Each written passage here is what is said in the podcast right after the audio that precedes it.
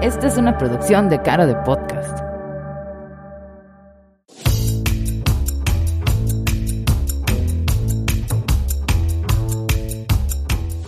Los domingos escribo una columna en mi página de Facebook Maru Medina Holman.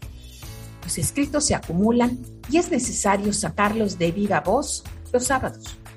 Recuerdos, ensayos, historias y opiniones que nunca son humildes acerca de la empresa, la vida, la familia, el jardín, recetas y anécdotas de viajes vistos en retrospectiva a mis 60 y cacho de años.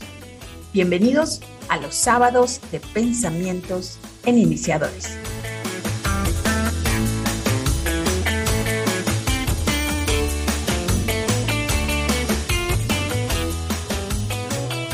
Hoy voy a conversarles acerca de las Menesket Biblioteket o bibliotecas humanas.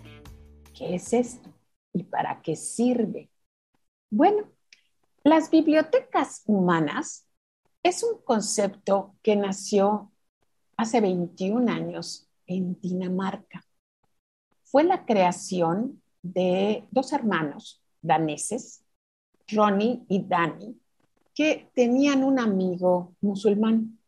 Estos jóvenes se llevaban muy bien con este chico musulmán y resulta que una vez andando el chico musulmán que se llama Asma Mohua, él estaba caminando y fue atacado por un grupo o una banda de jóvenes, pues racistas, malvados, neonazis, que no les gustaba que un musulmán o una persona de color estuviera viviendo en su país. Afortunadamente, solamente lastimaron a este chico, no lo hirieron de muerte, pero estos hermanos, Abergel, Ronnie y Danny Abergel, pues estaban como que en shock, no podían entender que alguien hubiera lastimado a su amigo, que era una persona súper simpática, chistosa, trabajadora, encantadora, y que solamente por la manera en que él se veía, alguien lo había atacado. Entonces empezaron a organizar estos encuentros en un lugar común que la ciudad les prestó, donde empezaron a invitar a personas que se veían diferentes. Habían personas asiáticas, latinas, musulmanas, pero también personas transgénero o personas con alguna capacidad diferente física o personas que eran o demasiado bajitas o que tenían sobrepeso. O sea, todas esas, todas esas eh, caracteres que no parecemos, porque pues yo también estoy en ese grupo, que no parecemos como aquellos individuos que aparecen en las portadas de las revistas o en los programas de televisión como Friends y todo. O sea, todo el que se sale de este concepto de, entre comillas, belleza, pues se le va viendo como una persona rara. Y ellos pensaron, si esta banda que atacó a nuestro amigo hubiera pasado una tarde con él, eh, bebiendo cerveza, platicando acerca de sus cosas, su familia, sus novias, sus deportes, pues para nada hubieran querido atacarlo, porque se hubieran dado cuenta de que era una persona, primero que nada, con las mismas creencias, ilusiones, deseos y frustraciones de un muchacho de cualquier país que tuviera 20 años, y también eh, se hubieran dado cuenta de lo simpático que era, ¿no? Y cómo pensaba. Entonces empezaron a hacer estas librerías humanas donde invitaban a gente que se veía diferente e invitaron a las personas de la comunidad a que vengan a leer a estos libros personas. Los libros personas entonces se sentaban y vamos a pensar que había una persona que había perdido los brazos en, en, un accidente o había nacido sin brazos, ¿no? Entonces él estaba ya y hablaba de sí. Primero se leía, se autoleía el libro y decía, bueno, pues yo me llamo Tomás y cuando mi mamá está embarazada, tuve que tomar estas medicinas y esto causó pues este efecto en mí y cuando yo nací, mis papás esto y mientras yo crecía y esto es lo que pasó y todo. Y cuenta un poco de su biografía. Y entonces, a partir de esa introducción, las cuatro o cinco personas que estaban a su alrededor, porque esto es una de las características de las bibliotecas humanas. Ponen libros y les ponen cuatro o cinco lectores. No, no ponen a gente a hablar en frente de un auditorio lleno de personas, porque entonces pues le quita intimidad, le quita frescura y también puede intimidar al libro. Entonces, las tres o cuatro personas que están sentadas enfrente de él empiezan a preguntarle cosas acerca de su vida, cómo se sintió, cuáles han sido los retos, cuáles son las cosas más chistosas o más emocionantes, o qué es lo que ha significado en su vida el vivir de esa manera que otras personas no pueden experimentar, etcétera, etcétera. Cuando hablaban con personas de otros países, pues era muy simpático hablar de las costumbres, de las comidas, de cómo era la historia y la cultura de otros países, etcétera. Esto se empieza a armar en Dinamarca, se vuelve muy popular y empieza a hacerse eh, muy famoso en Europa. Y como siempre, pues llega a Estados Unidos y llega a México hace cinco años y se organiza aquí en Mérida, Yucatán, una biblioteca humana de los derechos humanos que trataban de ser, de hacernos ser personas más incluyentes. Yo tuve la fortuna de que me invitaron a hablar acerca de ser una empresa incluyente. Y pues la verdad sí tengo que aclarar aquí que yo nunca me he sentido una empresa o incluyente o no incluyente, o sea, simplemente pues nos fijamos en, en las personas, en sus talentos, en su alma, en, todo lo que ellos tienen de, tesoro y si, son gente que puede sumar a nuestro proyecto, pues le damos la bienvenida.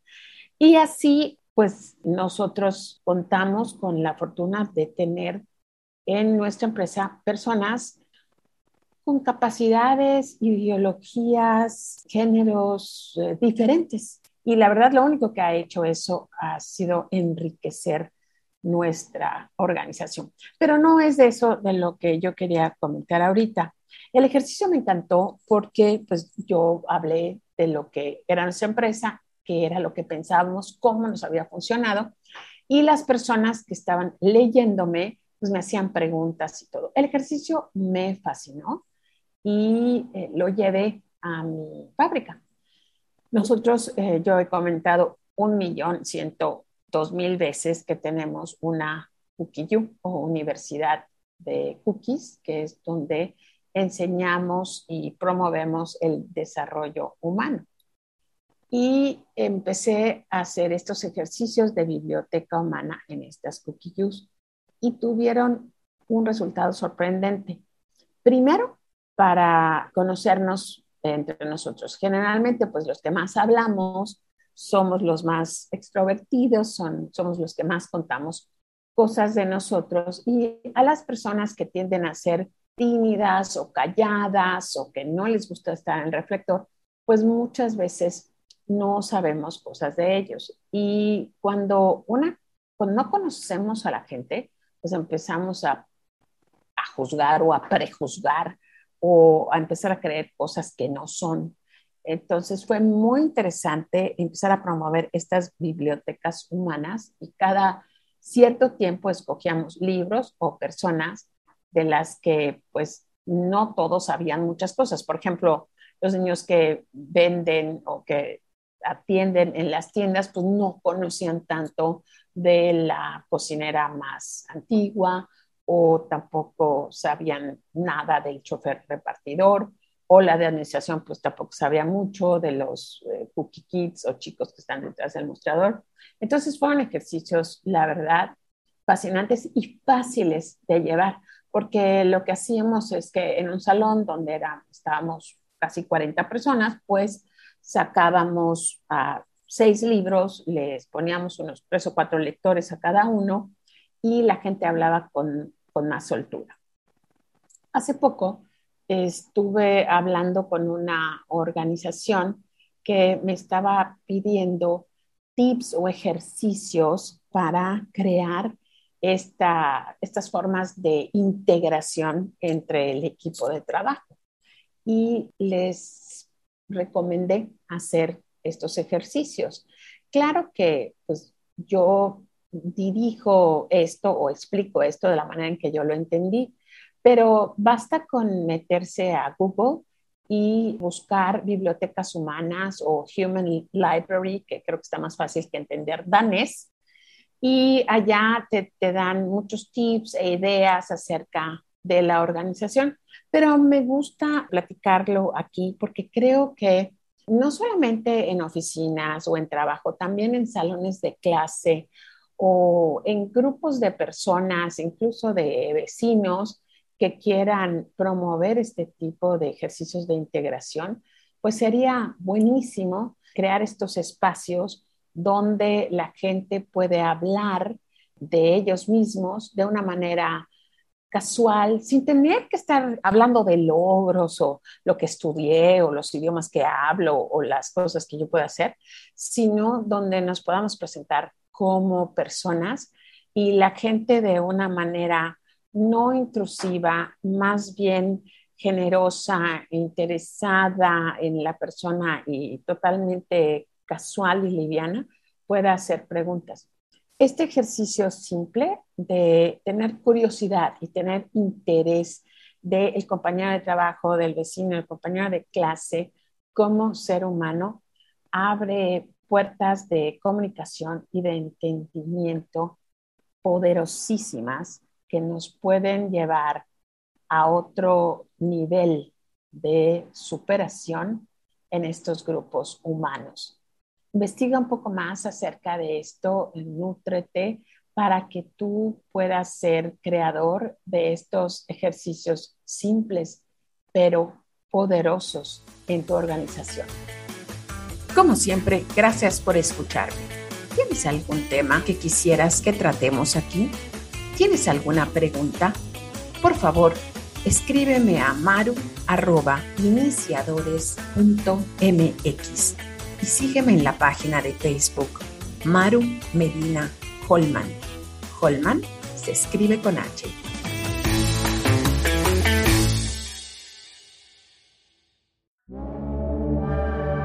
Cara de podcast.